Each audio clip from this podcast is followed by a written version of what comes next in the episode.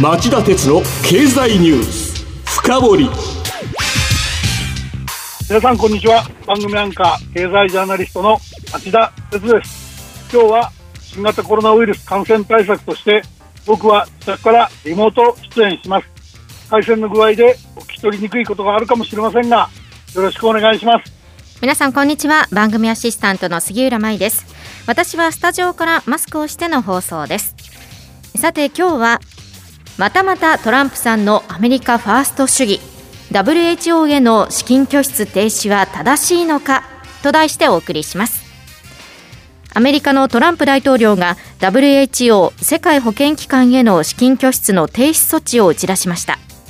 先週火曜日14日の記者会見で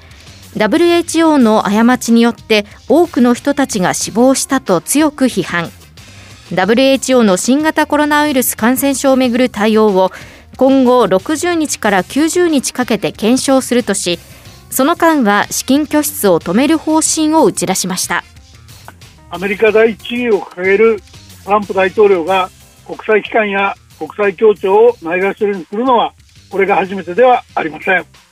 2017年6月には国連主導の地球温暖化防止の国際的国際枠組みパリ協定からの離脱方針を発表したし TPP 環太平洋経済連携協定からの離脱という異常な決定もありました。ですがこれらの決定と比べても今回のケースは今回のケースは際立って暗い影を落としています。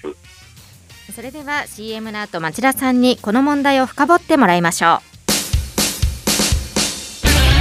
う。町田鉄の経済ニュース深掘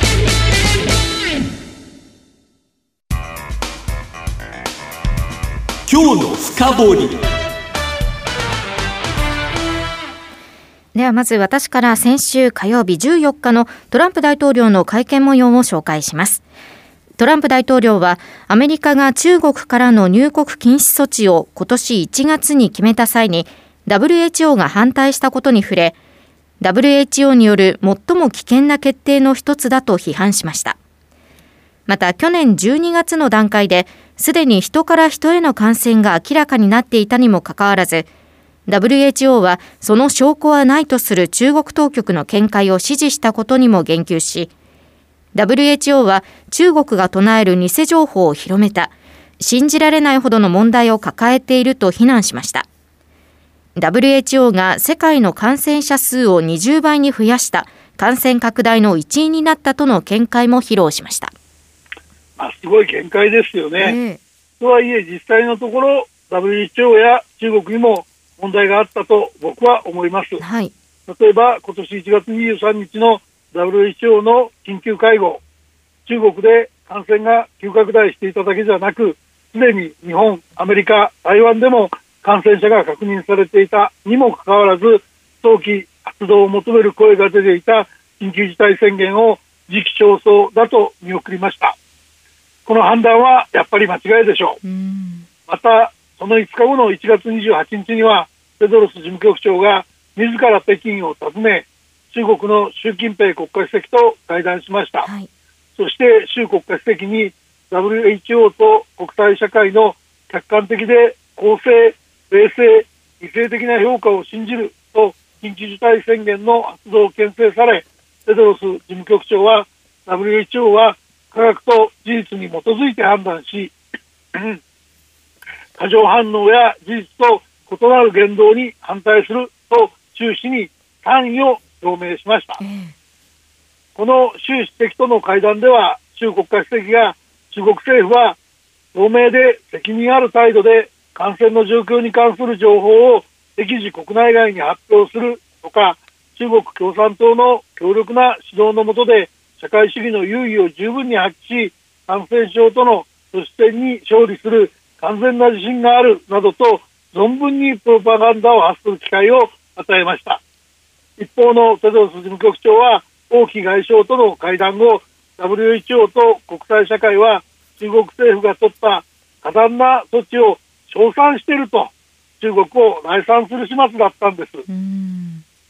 こうしたテドロス事務局長の言動の背景として取り沙汰されたのが出身地エチオピアを含めてアフリカ諸国の経済に影響力を強める中国への配慮があるとの見方でした。はいでは双方の言い分を検証していただきたいんですがトランプ大統領はそういった WHO やテドロス事務局長が許せないというんですよね。そうですねトランプ大統領が最初に資金拠出の見直しを口にしたのは今月7日の記者会見で WHO は中国寄りの組織だとして資金拠出の見直しを示唆しました、はい、これに対してテドロス事務局長は翌8日の記者会見で WHO は当初からできうるすべてのことをやってきた。WHO はすべての国と近い関係にあり人種差別はしないと述べ中国に限らず各国と協力して対応に当たってきたと反論しました。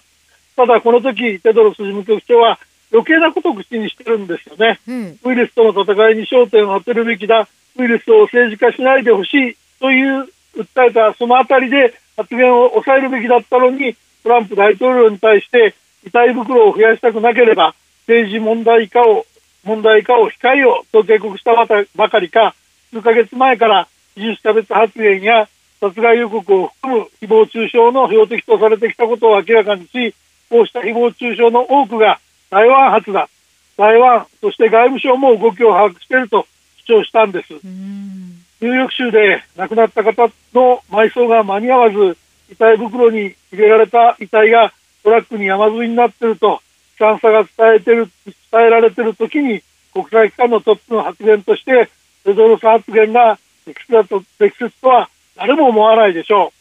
う。やり玉に挙げられた台湾外交部外務省も事実無根と猛反発しています。はい、では中国の動きはどう見ていますか？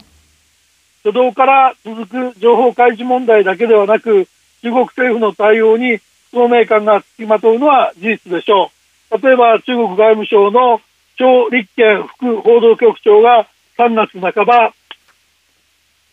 ツイッターで根拠も示さないままアメリカ軍が感染症を湖北省武漢市に持ち込んだのかもしれないと発信しました張副報道局長は4月7日になってアメリカの政治家が中国に汚名をかぶせたことへの反発だったと釈明訂正したものの外交の責任者として許される発言ではなく中国の信用を著しく傷つけたことは明らかです。また中国が注力するマスク外交もいただけません。中国外務省によると中国は3月末までに欧米や日本、アフリカ、中東など120カ国以上に医療用マスクや防護服、検査キットなどを援助したといいます。内外にウイルスを拡散させたとの勘を交わす思惑があるのは明らかでした。はい、しかし、粗悪品の存在が相次いで発覚、ここに来て輸出に許可制を導入して品質管理を始めざるを得なくなったら、これがこれでまた中国政府が地位的に輸出先を決める手段になるのではないかとの疑心暗鬼も呼んでいます。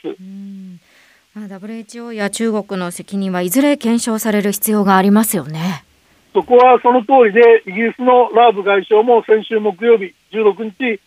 新型コロナウイルス感染症をめぐる中国との関係について、間違いなく言えるのは、危機が去っても、すべてが元通りにはならないということと、新型ウイルス感染発生の経緯やどうすれば拡大を早期に食い止められたのかについて、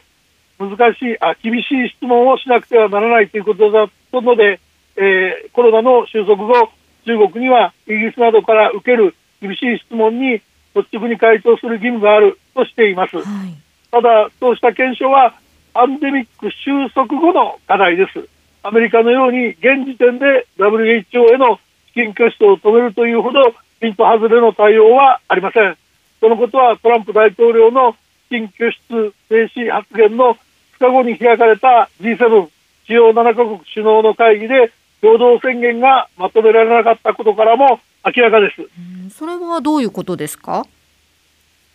各国の発表から各国のスタンスの差が伺えるんですが、うん、アメリカのホワイトハウスの発表は議論議論の大半が WHO 問題に集中ししたということになっています。はい、しかしドイツのメルケル首相は新型コロナ感染症への対応には国際連携が欠かせないとの認識から WHO を全面的に支持すると表明しました。フランスのマクドンマクロン大統領も同様の立場でした。安倍総理も先週金曜日17日の記者会見で珍しくトランプ大統領と一線を画しましたアメリカでも野党・民主党はトランプ大統領の WHO 批判の意図は自らの対応への批判をかわす狙いが込められているとしています。はい、まあ、今、何よりも重要なのはアフリカ、カリブ海諸国、えー、東南アジアといった医療体制が脆弱な国々に対する支援、これが最優先事項で、先進国と同時に収束に持ち込まないと、何度でも途上国から先進国にウイルスが再上陸する危機を招き、事態を長期化させることになりかねません。以上、今日の深掘りでした。今日はまたまたトランプさんのアメリカファースト主義 WHO への資金拠出停止は正しいのかと題してお送りしました番組への感想質問などがありましたらラジオ日経ホームページ内の番組宛てメール送信ホームからメールでお送りいただけます。またこの番組はオンエアから1週間以内ならラジコのタイムフリー機能でお聞きいただけます。詳しくは番組ホームページをご覧ください。さて町田さん今晩17時からの町田鉄の経済リポート深掘りはどんなテーマでしょうか？はい、えー、今夜は新型コロナウイルス感染症2030年になっても日本経済を5%下押しと題してお伝えします、はい。えー、よく言われる利益効果の影響がどれほど大きいかっていうお話になります。ゲストは日本、ね、はい、はい、あのゲストは日本経済研究センターの田原健吾主任研究員です。はい、えー、夜11時からもお聞きいただきたいと思いますが、さあ今日は町田さんご自宅からリモート放送でお届けしましたが、町田さんご自宅から放送してみていかがでしたか？やっぱり臨場感がないっていうか、ええ、なかなかねあのどうしてもタイムラグがあるもんですから、はい、あの取り方がものすごく難しいっていう印象ですよね。ああなるほど。そうですねこのあうんの呼吸というのがねなかなかあの一緒のスタジオにいないとできないことも多いですからね。間を間を取るっていうかとにかく間間を開けないようにしないと、はいはい、抜けな感じになっちゃうんですよね。はい。でもまあコロナウイルス感染症対策として引き続き行っていきたいなと思っていますので皆様ぜひお聞きください。それでは夜11時に再びお耳にかかりましょう。さようなら